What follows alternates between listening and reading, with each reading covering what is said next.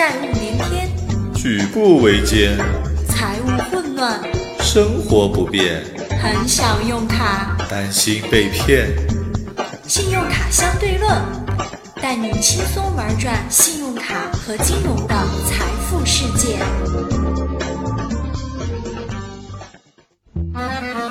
今天去郊区拜访一位客户，坐了地铁又转公交，花了我两个小时才到，跟客户谈了二十分钟，又花我两个小时才回来，累死我了。地方太远，就是要费好多时间啊。哎，前几天你不是说要买车了吗？赶紧把车买了，到时候去哪儿不就都快得多了吗？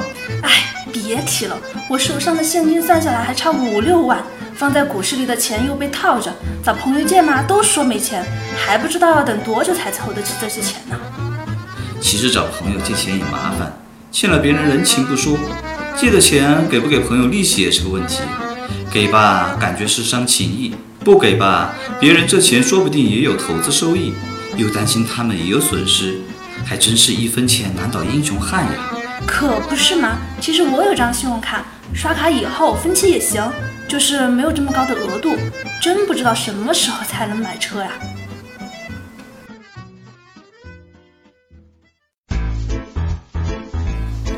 缺钱的时候跟朋友借钱到底好不好？要是等到钱够了再去消费，怎么样？信用卡是不是可以拿到高额度的现金？信用卡相对论一一为您解答。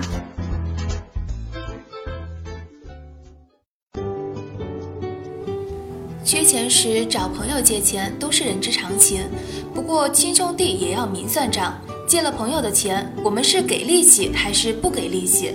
到时候还不上怎么办？要知道，我们在借朋友钱的时候，朋友也是有一定成本的。这些钱不论是存在银行还是买基金股票，都是有可能获得一定收益的。朋友之间的借贷一般很少会提及给利息，但没有利息，朋友的这部分收益有可能也就损失了。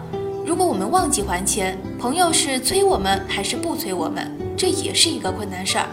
如果在需要钱的时候找银行借钱，那就是商业关系，如何收费、如何还款，那都是事先约定好的。除了关系责任更明确之外，也可以让我们进出账更有计划，让钱用得更有效率。而更关键的是，不会因为钱的问题影响到我们的人际关系。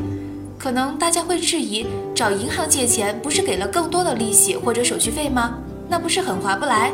其实不然，向朋友、家人借钱，本质上也是在透支自己人际关系的信用。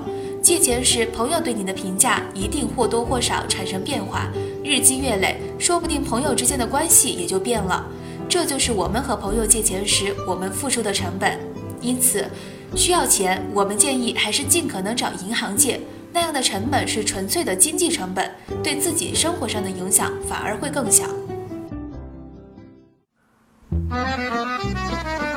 这样说来，买这辆车其实不一定非要找朋友借钱，跟银行贷点款其实也是可以的呀。